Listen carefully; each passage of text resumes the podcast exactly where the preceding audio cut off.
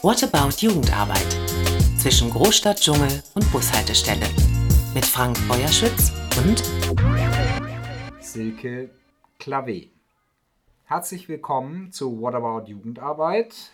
Wir sprechen heute zum Thema Corona aus medizinischer Sicht und dafür sitze ich hier mit Silke Klaven.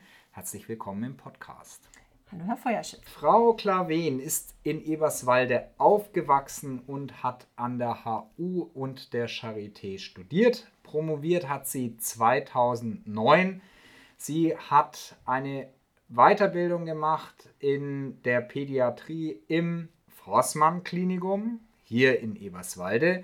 Und zuvor hat sie zweieinhalb Jahre Anästhesie und Intensivmedizin gemacht. Wahrscheinlich auch dort, nehme ich an. Genau, auch dort. Äh, Sie sind jetzt seit 2017 niedergelassene Kinder- und Jugendärztin in Eberswalde und praktizieren dort. Wir wollen heute vor allem mal darauf gucken, was die Corona-Pandemie eigentlich mit uns gemacht hat, beziehungsweise mit uns macht, beziehungsweise wohin sie führt. Aber bevor wir das machen, ist für mich so die Einstiegsfrage, warum praktizieren Sie in Eberswalde? Ähm, wie Sie ja schon sagten, Herr Feuerschütz, bin ich hier aufgewachsen, habe 14 Jahre in Berlin gelebt, wo ich studiert habe und auch mein erstes Kind bekommen habe, habe schon immer hier gearbeitet und irgendwann hat sich dann die Frage gestellt, wie es weitergehen soll. Bleibt man in der Klinik oder geht man in die Niederlassung? Und da war die Entscheidung irgendwann relativ einfach, da ich die äh, Kinderarztpraxis meiner Mutter hier übernommen habe. Und wir auch wussten, dass wir aus der Hauptstadt, wie ja mittlerweile auch viele andere, herausziehen wollen. Und da bietet es sich an, in die Heimat zurückzugehen. Ja, also Kinderarztpraxis übernommen. Das heißt, äh, wir haben es hier äh, tatsächlich auch mit einer Tradition dann auch zu tun, dass es diese Kinderarztpraxis Klaven gibt. Ich habe wahrgenommen, als ich reingekommen bin, dass Sie aber am Schild tatsächlich auch stehen haben, dass Sie Ärztin für Kinder und Jugendliche sind. Genau, das ist auch ganz wichtig, dass wir uns als Kinder- und Jugendärzte aufstellen, denn so ist die Facharztbezeichnung und so ist auch unsere ähm, Weiterbildung. Und wir behandeln nicht, wie viele denken, immer nur die ganz kleinen Kinder, sondern eben auch die Jugendlichen. Und das ist gerade in diesen Zeiten auch besonders wichtig, ähm, denn die Corona-Pandemie hat uns zum Beispiel auch gezeigt, dass zunehmend Jugendliche auch vermehrt kommen, weil sie verschiedene Probleme haben. Aus medizinischer Sicht, was ist da bei Ihnen jugendlich? Um das mal zu klären, heißt jugendlich dann, ähm, sind das die Teens bis 19 oder wo fängt Jugend an, wo hört Jugend auf? Offiziell fängt Jugend äh, ungefähr bei zwölf Jahren an. Es gibt aber durchaus Kinder, die äh, mit 12, 13 auch noch sehr kindlich sind und sehr unbefangen sind. Ähm, aber es gibt eben auch schon Jugendliche, die mit 11, 12 Probleme bekommen, die eher Jugendliche betreffen. Und deshalb ist es uns auch wichtig, dass wir ähm, auch die Jugendlichen betreuen und diese dann nicht gleich zum Hausarzt gehen, denn ähm, wir haben, glaube ich, schon auch als Kinder- und Jugendärzte auch Verständnis für viele Probleme, die in der Jugend auftreten. Sie haben jetzt auch schon die Corona-Pandemie benannt. Ähm, den ursprünglichen Termin, den ich mit Ihnen machen wollte, war der Montag, Nikolaus. Da konnten Sie nicht, weil da hatten Sie eine Aktion. Genau. Ich habe überlegt, äh, wie kann ich ähm, indirekt auch meine Kinder unterstützen, aber eben auch die Pandemie ein bisschen mitbekämpfen und habe an der Schule meines Sohnes, der befindet sich hier an der Grundschule in der zweiten Klasse, angefragt, ob ich äh, mit Boosterimpfungen helfen kann. Und diese Anfrage ist dann sehr wohlwollend aufgenommen worden, sodass wir am Montag 20 Lehrkräfte der Grundschule Mitte hier geboostert haben. Der Hintergedanke ist natürlich auch, dass die Kinder weiter gut beschult werden können und Lehrkörper nicht wegen Corona ausfallen, dass also eine kontinuierliche Beschulung weiter möglich ist. Jetzt äh, ist so die Frage ja immer wieder aufgetaucht, dass Corona ja für Kinder und Jugendliche eigentlich nicht so gefährlich ist. Jetzt möchte ich gerne mal mit Ihnen den Faktencheck machen. Ist denn Corona für Kinder und Jugendliche gefährlich oder nicht? Ganz grob gesagt ist es so, dass Corona für Kinder und Jugendliche nicht gefährlich ist. Es gibt sicherlich Kinder, die chronisch vorerkrankt sind und bestimmte Grunderkrankungen haben, für die Corona dann auch gefährlich werden könnte.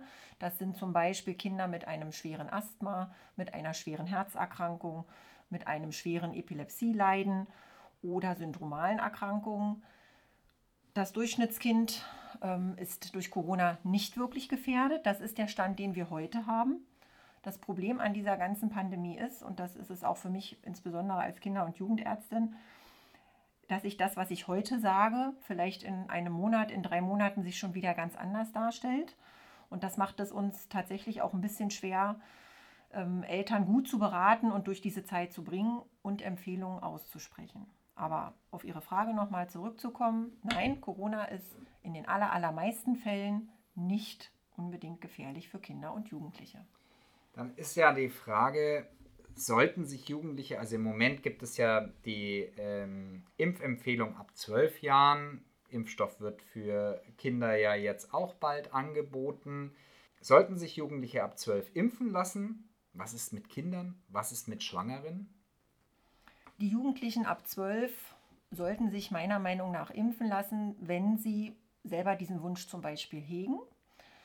Ähm, oder es im Umfeld auch ähm, Menschen gibt, die geschützt werden müssen. Das können kranke Eltern sein, das können kranke Großeltern sein. Wir impfen ja seit dem Frühsommer die Kinder ab 12 Jahren, die Jugendlichen, und sehen jetzt eigentlich schon eine deutliche Zunahme derer, die geimpft sind. Und der soziale Aspekt gehört auch mit dazu, zu einer Impfentscheidung zu kommen. Ähm, und der ist wichtig, weiter zur Schule gehen zu können, weiter unbeschwert, ohne Angst, Freizeitgestaltung nachgehen zu können. Jugendlich zu sein heißt eigentlich Party machen, heißt ins Kino gehen, heißt sich mit Freunden treffen. Ähm, und wenn sich derjenige dann sicher fühlt, weil er geimpft ist, dann finde ich, ist diese Indikation ab zwölf Jahren auch gerechtfertigt etwas ältere Jugendliche, sag mal so ab 16, haben dann durchaus auch schon das Risiko, eher mal auch schwerer zu erkranken, wenn sie so in die Adoleszenz gehen, also erwachsen werden. Was ist denn dann mit Kindern oder mit Menschen unter zwölf Jahren jetzt? Da ist ja die Diskussion ja jetzt gerade ganz hoch. Risiko, Nutzen. Mhm. Immer wenn wir eigentlich eine Impfung für Eltern empfehlen, hat diese einen klaren Vorteil Risiko-Nutzen-Abwägung. Nämlich zum Beispiel die Meningokokken-Impfung. Das Risiko, an Meningokokken zu versterben oder schwer zu erkranken, ist zum Beispiel sehr hoch.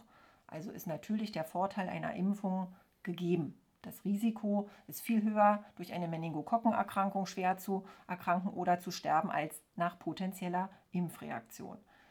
Der Nutzen-Risiko bei der Covid-Impfung insbesondere für Kinder unter 12, ist der Meinung nach fast aller Kinder- und Jugendärzte nicht wirklich gegeben.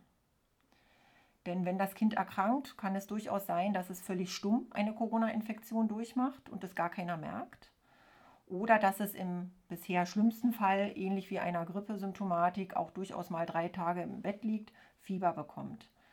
Wir haben mittlerweile einige Kinder gesehen, die auch im Verlauf an Luftnot leiden, also die auch Lungenprobleme bekommen, die bisher aber normal ausgeheilt sind.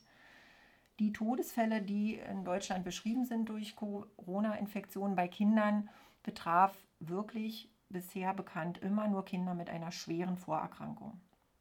Somit ist der Nutzen-Risiko-Faktor für die Corona-Impfung nicht wirklich gegeben. Und wir warten ab, was die STIKO empfiehlt. Wir erwarten ja die STIKO-Empfehlung diese oder nächste Woche. Genaueres wissen wir auch noch nicht. Vielleicht entscheidet die STIKO ja auch nach Indikation, das heißt ein schwer krankes Kind, ein Kind, was eben ein Asthma hat oder, wie ich vorhin schon sagte, dass vulnerable Personen um dieses Kind herum geschützt werden müssen. Ich gehe davon aus, dass die STIKO so nicht entscheidet, sondern es für alle empfiehlt. Und dann müssen wir eben schauen, was wollen Eltern. Wenn es Eltern wollen, aus bestimmten Gründen, müssen wir darüber nachdenken, wie wir damit umgehen und werden es wahrscheinlich dann auch anbieten. Mhm. Ja, und ähm, vielleicht auch nochmal zur Erklärung, warum wir diese Frage stellen. Wir arbeiten ja äh, in der Kinder- und Jugendarbeit auch mit Familien. Da haben wir es natürlich auch viel mit äh, Müttern zu tun die vielleicht dann auch schon ein zweites Kind im Bauch tragen. Deswegen auch nochmal die Frage, ist es sinnvoll, dass Schwangere sich dann impfen lassen. Die STIKO-Empfehlung sagt jetzt ab dem zweiten Trimester. Äh, raten Sie da auch dazu? Die Impfung von Schwangeren, die finde ich wichtig und dazu rate ich, denn wir kennen mittlerweile auch Verläufe von schwangeren Frauen, die auch schwerer erkrankt sind. Ähm, und daher sollten sie sich schützen. Wir haben auch hier in der Praxis natürlich in der Babysprechstunde auch immer das Thema bei stillenden Müttern und da ist auch eindeutig die Empfehlung, dies zu tun. Und da sehe ich auch, dass ein Großteil dieser Mütter diese Ängste auch hat und sich dann auch impfen lässt. Die Eltern haben Verantwortung und wir wissen eben nicht bei Corona, welchen Erwachsenen trifft es und welchen nicht. Und eine schwangere und eine stillende Mutter ist schon auch eine vulnerable Gruppe. Insofern sollte das ähm, jede Frau für sich entscheiden. Aber ja, ich finde es wichtig, Schwangere und auch stillende Mütter sollten darüber nachdenken, sich impfen zu lassen. Jetzt geistert in sozialen Netzwerken der Mythos herum, man sollte sich besser nicht impfen lassen, weil die Fruchtbarkeit gefährdet ist. Das heißt jetzt bei Frauen, die in Familiengruppen sind oder in der Eltern-Kind-Gruppe, da kommt man ja dann ins Gespräch als Kollege oder Kollegin äh, kann man denen denn raten? Stimmt das? Äh, gibt es da Erkenntnisse oder sagt man, hm, da ist was dran? Erkenntnisse gibt es noch nicht, da wir ja keine Langzeitstudien bisher noch nicht haben und man natürlich auch an einer schwangeren Kohorte keine Studie machen kann. Man kann dann nur retrospektiv schauen, in drei Jahren, wie viele unerwünschte Kinder oder unerfüllte Kinderwünsche gab es denn. Das müsste sich ja dann um ein Vielfaches vermehren. Und ich glaube, dieser Gedanke kommt durch dieses mRNA, DNA Schrägstrich zustande. Das wurden wir auch hier gefragt. Ich glaube, viele verwechseln das. mRNA ist etwas anderes. Wir tragen es nicht in uns. Wir bestehen ausschließlich aus DNA-Bausteinen. Und ich glaube, daher rührt die Angst, dass nicht doch irgendetwas passieren kann. Aber diese Angst können wir wissenschaftlich wirklich begründen und sagen, die ist unbegründet. Es gibt nicht die Möglichkeit, dass sich in uns irgendetwas verändert durch diesen mRNA-Impfstoff. Mhm. Ja, da gibt es ja jetzt nur, das habe ich im Corona-Podcast vom NDR gehört mit Frau Ziesek, äh, jetzt ja auch eine Medizin, die quasi auf DNA-Basis äh, entwickelt wurde. Äh, das werde ich hier auch in den Shownotes nochmal verlinken. Da rät sie tatsächlich davon ab, weil das ins äh, Erbgut eingreifen würde. Äh, Richtig. Aber das ist ein ganz anderes Thema und wie gesagt, die Fruchtbarkeit ist, davon ist auszugehen, dass sich dort überhaupt nichts verändert. Mhm. Ja, damit haben wir ja jetzt schon mal ein paar wichtige Mythen aufgearbeitet. Ähm, wenn Sie jetzt nochmal zurückgucken, wir haben ja die Kitaschließungen gehabt und ähm, die jetzige Bundesregierung hat sich ja vorgenommen, die Kinder- und Jugendeinrichtungen zuletzt wirklich anzufassen. Also nur, wenn es absolut notwendig ist. Wie sehen Sie das denn? Die Kitaschließungen, gab es da Auswirkungen, die sowohl medizinisch als auch psychologisch, Sie haben jetzt schon ein paar Punkte äh, angesprochen, die sich da auf Kinder und Jugendliche ausgewirkt haben? Eindeutig. Ich kann nur appellieren, dass äh, die neue Bundesregierung Kitas und Schulen offen lässt, egal wie die Pandemie noch wütet. Denn wie gesagt, die Kinder haben nicht das Risiko. Alle, die mit Kindern arbeiten, haben die Möglichkeit, sich zu schützen durch Impfung. Ähm, und wir sehen tatsächlich eine deutliche Zunahme psychischer Erkrankungen, psychosomatischer Erkrankungen. Auch kleine Kinder, die kommen mit unspezifischen Beschwerden wie stets Kopfschmerzen, Bauchschmerzen, die ängstlich sind, die traurig sind. Wir sehen bei vielen Jugendlichen richtig depressive Veränderungen wir sehen Jugendliche vermehrt mit Suizidgedanken. Das sind so die psychischen Baustellen und wir sehen auch eine wahnsinnige Zunahme an Adipositas hier bei mir in der Praxis. Kinder und Jugendliche, die im Homeschooling den PC nicht für die Schule genutzt haben, sondern weil mit 12, 13, 14 allein betreut zu Hause ähm, wahrscheinlich doch eher den Computerspielen gefrönt haben. Das wird auch hier so erzählt, hatten wir keinen Bock, das machen wir nicht das wieder aufzuholen, ähm, ist fatal. Das heißt, das hat Langzeitfolgen für diese Kinder.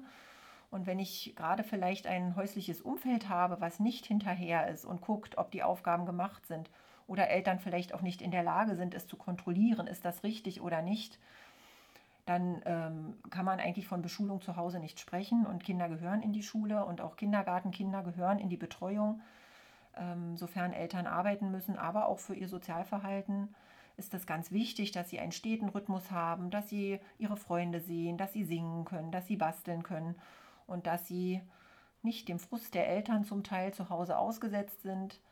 Denn das sehen wir ja auch, überlastete Eltern. Das spiegelt sich auch hier wieder. Eltern, die zum Beispiel mitten in der Pandemie das zweite Kind bekommen haben und die ganze Zeit eben auch das erste Kind mit zu Hause betreuen mussten, was zum Teil auch anstrengend war, weil man dann keinem richtig gerecht wird. Und insofern hoffe ich und ich glaube fest daran, dass es so ist, dass äh, wir die Schulen und Kitas weiter öffnen können. Jetzt ist es so, die Kinder bis zwölf sind meistens in sehr starken formalen Bezügen. Das heißt, die Schule, Ganztagsschule Hort, da mache ich mir jetzt persönlich gar nicht so die Sorge. Äh, ich würde jetzt gerne nochmal den Blick vor allem auf die Jugendlichen richten, die dann im informellen, Sie haben das ja schon angesprochen, Jugendliche müssen dann eigentlich auch irgendwann, die müssen ja raus, die müssen aus dem Nest raus, die müssen sich miteinander treffen, das ist das eine. Und die Jugendgruppen, die wir kirchlich ja auch anbieten, sind ja ein Ort des informellen Zusammenseins. Was raten Sie denn unseren Kolleginnen und Kollegen? Was sollen die jetzt machen, anbieten, da sind ja auch viele Verhalten. Was wäre Ihr Tipp? Mein Tipp ist, dass Sie weitermachen, dass Sie Ihre Jugendlichen zu sich holen, dass Sie ähm, vielleicht die Möglichkeit bieten, wo Sie Probleme sehen, diese anzusprechen, dass man vielleicht die Möglichkeit auch überhaupt hat, als Jugendlicher mal zu sagen, was zu Hause vielleicht auch nicht läuft, wo der Schuh drückt, was mich belastet. Ähm, ja, ich weiß nicht, inwiefern Sie motivieren können, weiter zur Schule zu gehen, Dinge nachzuarbeiten ähm, wo Defizite entstehen.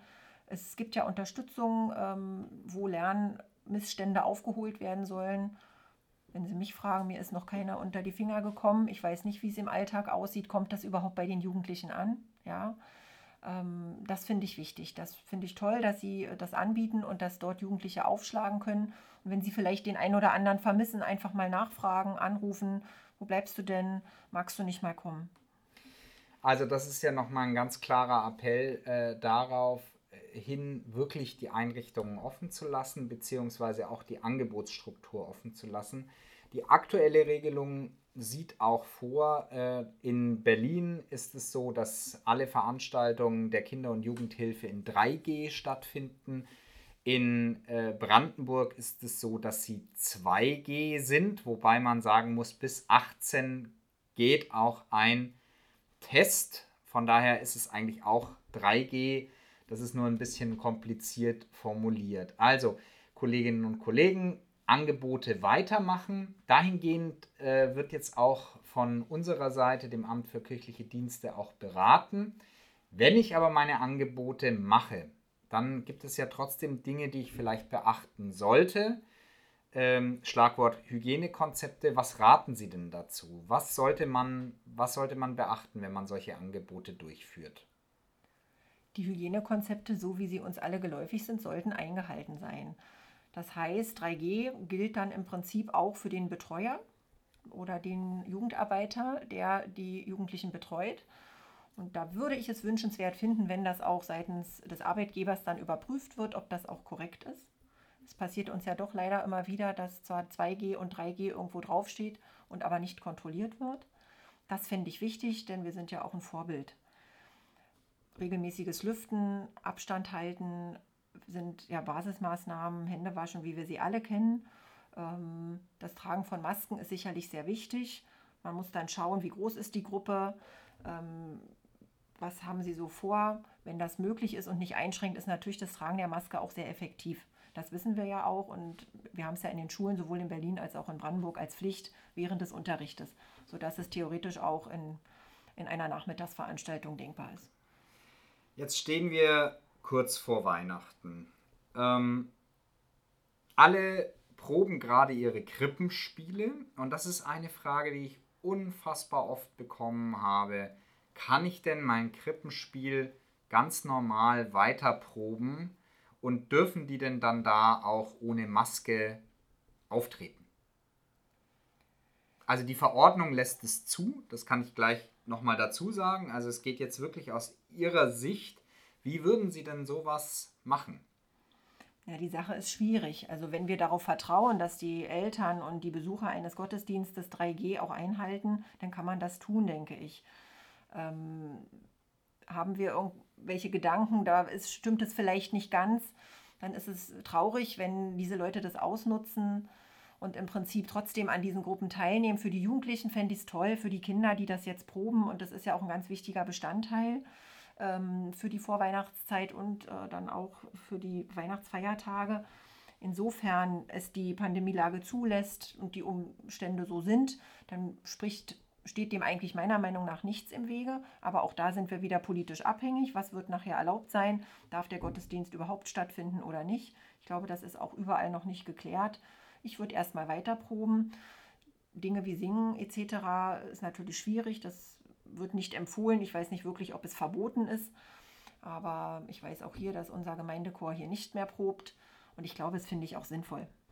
Ähm, gerade in dieser momentanen Situation. Denn ich glaube, Deutschland steht momentan ziemlich schlecht da. Und dazu ist alles eben nötig, um dieser Pandemie ein bisschen die Gegenrichtung zu zeigen. Ob es nachher der Gottesdienst ist am Ende, das glaube ich nicht. Da sehe ich eher den Vorteil auch ja, für die Kinder und Jugendlichen, die da geprobt haben und auch für die Gemeinde ist es ja wichtig, denn viele finden darin ja auch Halt. Gerade auch ältere Menschen, ähm, die an diesem Weihnachtsabend in die Kirche gehen möchten, für die ist das ja auch wichtig. Das mhm. hatten wir ja voriges Jahr schon, das war ja auch nicht einfach. Wir sind ja jetzt dann eben kurz vor den Gottesdiensten. Natürlich wissen wir noch nicht genau, wie es läuft. Also die Empfehlung der EGBO ist ein 3G-Gottesdienst. Was denken Sie denn zu den Gottesdiensten? Sie haben jetzt schon gesagt, ähm, wenn, wenn man sich darauf verlassen kann, dass das dann da auch eingehalten wird, dann ist es sinnvoll. Also wenn wir 3G machen würden, dann macht es tatsächlich wirklich nur Sinn, wenn man es mit einem PCR-Nachweis macht. Denn selbst Schnelltests können ja auch falsch negativ sein. Und wir haben ja auch gerade im Gottesdienst eine zum Teil vulnerable Gruppe an Menschen, die sich dort trifft, wenn wir die Älteren mit einbeziehen. Ähm, wenn 3G mit PCR umsetzbar ist, würde ich das empfehlen. Das wird es wahrscheinlich aber nicht sein, weil PCR ist teuer, man braucht ein Labor, man braucht jemanden, der es macht, dann muss es selber bezahlt werden. Das schreckt ja viele Menschen ab. Auf 2G können wir uns ein bisschen besser verlassen, ähm, schließt natürlich aber einige Menschen auch aus. Wir haben ja jetzt schon auch gemerkt, Sie sind ja selber auch an der kirchlichen Arbeit interessiert. Äh, können wir da zu Ihrem Hintergrund vielleicht kurz auch noch was erfahren? Ja, also ich bin ja in der DDR aufgewachsen, ähm, in einem ja, christlichen Haushalt, bin aber ganz bewusst damals von meinen Eltern nicht getauft worden zu DDR-Zeiten, einfach weil meine Eltern die Zukunft ihrer Kinder nicht verbauen wollten. Denn es war ja tatsächlich so, dass es durchaus so war, dass jemand ausgeschlossen wurde, der eben sich zum Glauben bekannt hat. Es gab auch andere Beispiele, das sind aber eher die Ausnahme gewesen. Und meine Eltern wollten meinem Bruder und mir da einfach auch nichts vorenthalten.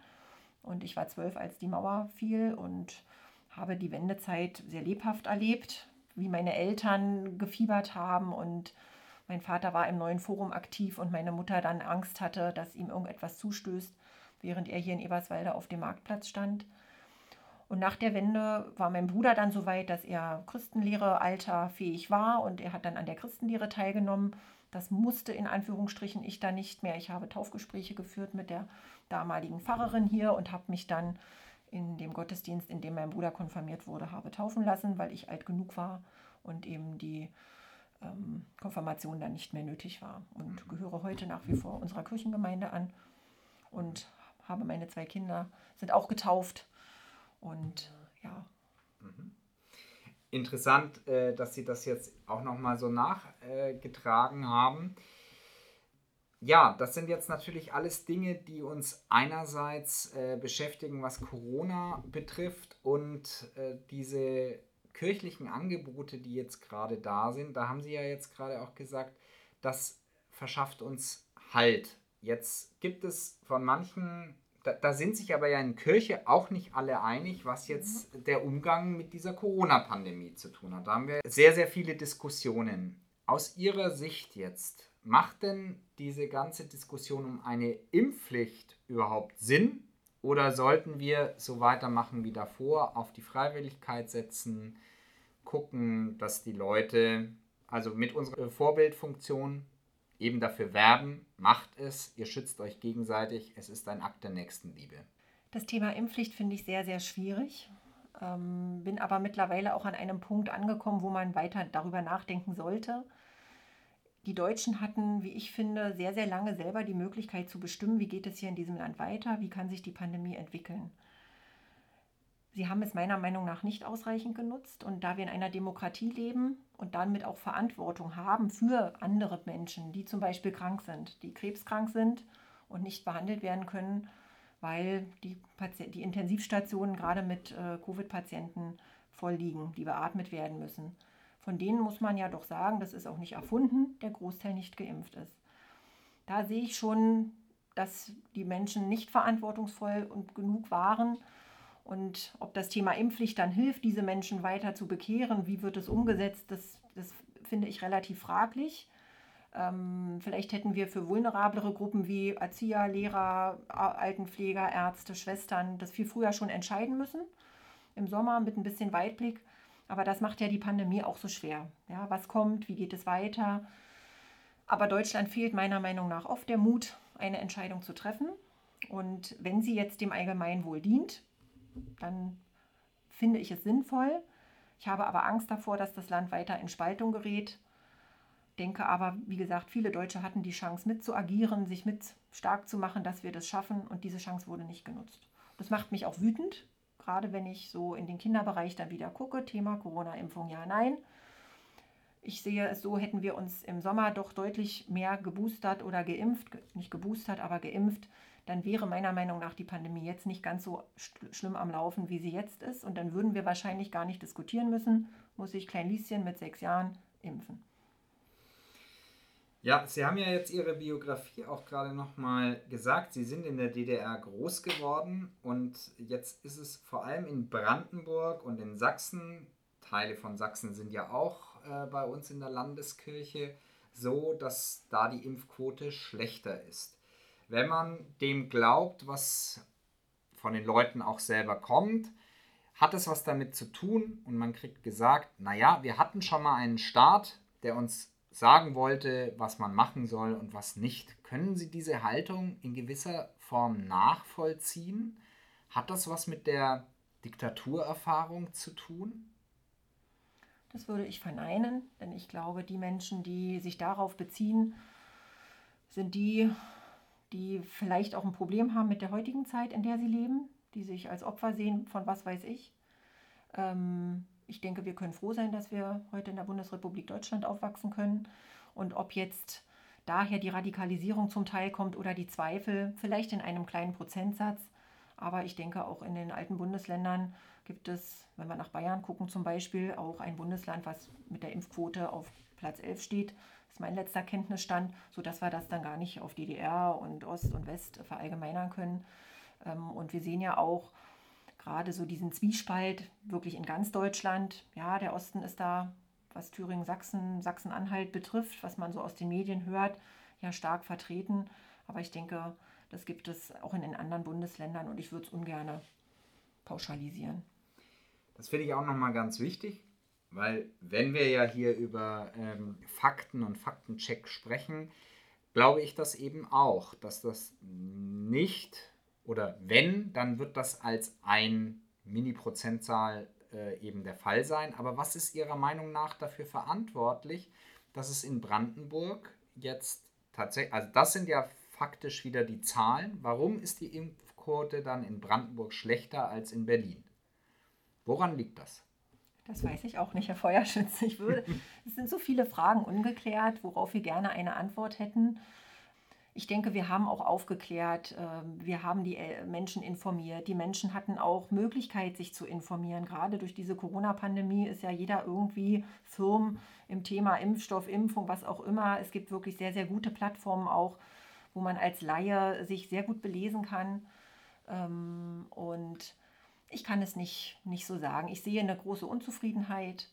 Und ich denke, viele Menschen brauchen immer irgendeinen Grund, warum sie unzufrieden sind. Und vielleicht ist das gerade Corona.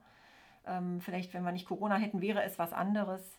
Ähm, und gerade die Menschen, die so besonders dagegen sind, viele haben sicherlich berechtigterweise irgendwie Ängste, weil sie irgendwelche Erfahrungen gemacht haben. Und wäre es jetzt nicht die Corona-Impfung oder die Pandemie, dann hätten sie meiner Meinung nach irgendeinen anderen Grund, wo sie dagegen sind oder Zweifel haben. Ähm, das macht mich schon ein bisschen ratlos und traurig und ähm, ich gucke aber nach vorne und ich sehe eben auch viele Leute, die Teil sind, die sich stark machen, ähm, die Patienten versorgen oder Menschen, die sich impfen lassen, die dafür sorgen, dass Kultur weiter stattfinden kann. Ähm, und das muss man ja auch mal sagen. Ich denke, uns geht es in Deutschland immer noch auch sehr gut, wenn wir mal woanders hingucken auf die Welt. Es ist eine schwere Zeit für alle und ich glaube, es macht auch mit allen etwas auch denen, die täglich zur Arbeit gehen können, die die Kinder in der Betreuung haben. Ähm, das ist für uns alle schwer und wir werden eine Weile damit noch zu tun haben, bis wir vielleicht wieder dieses unbeschwerte Leben haben, was wir vorher hatten. Ich denke, klar, es wird kommen, es dauert aber wahrscheinlich noch eine ganze Weile. Frau Klaven, herzlichen Dank, dass Sie sich die Zeit genommen haben, hier ins Gespräch zu gehen, ein paar Mythen aufzuklären. Und äh, ich hoffe, dass hier viele Leute davon etwas mitnehmen können. Wir werden bei der nächsten Folge von What About Jugendarbeit uns das Thema, und das ist ein absolut anderes Thema, äh, angucken, was darf ich wann und wie veröffentlichen. Ich habe einen Anwalt für Datenschutz und ähm, für das Recht von Patenten im Podcast und ich freue mich, wenn ihr dann wieder zuhört und einschaltet. Jetzt erstmal aber herzlichen Dank, Frau Klaven. Schön, dass Sie sich die Zeit genommen haben. Sehr gerne. Allen eine schöne Weihnachtszeit noch. Danke und tschüss.